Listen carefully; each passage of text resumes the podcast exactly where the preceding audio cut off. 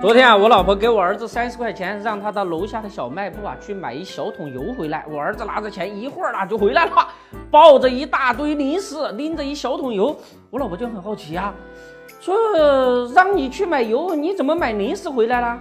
我儿子说买东西不顺便买点零食，那我还是人吗？我老婆说不对呀，这一小桶油就三十块钱，你买零食的钱哪儿来的呀？我儿子说楼下的老板说了，他认识你，同意我赊账。这只是一个笑话啊！我们今天看一看，股市亏了的钱能当成赊账吗？一大早接到一哥们儿电话，说兄弟，你们德内社整天说资本市场，你给我一个扶贫办的电话呗。我当时一愣了，我说什么扶贫办的电话呀？你们长生就不是没有贫困地区吗？哥们儿非常认真的说呀，二零一六年才几天。就把我二零一五年搬砖的钱呢，全亏到股市里边去了。现在证监会不是有个扶贫办吗？哎呀，面对 A 股的黑洞，谁能够给 A 股扶贫呢？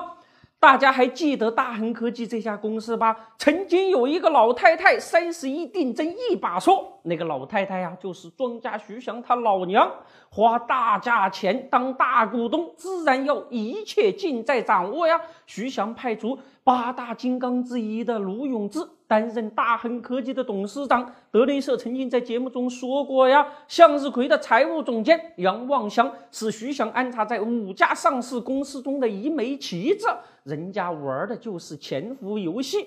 徐翔啊，在大恒科技重组的过程之中啊，不再潜伏了，直接霸王硬上弓。现在大家明白了吧？股神的重组只是一场游戏。你们这是在搞笑是不是？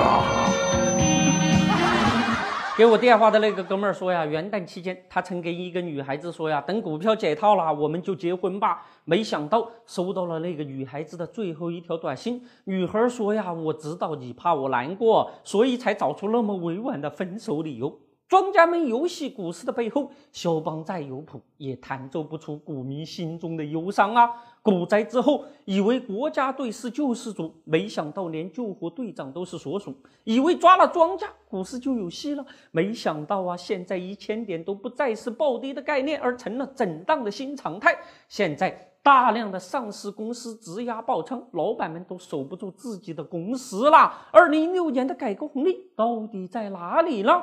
当口号变成没完没了的前戏，那才是危险的悲剧啊！德林社一致认为，上帝的归上帝，市场的归市场。A 股需要维稳，更需要改革，监管必须长出牙齿，撕掉庄家的那些画皮。只有少了潜规则，让黑洞暴露于阳光之下，信心才会回来。面对信心不足的局势，也许散户们会说。我们现在是膝盖上打瞌睡，只有自己靠自己哦。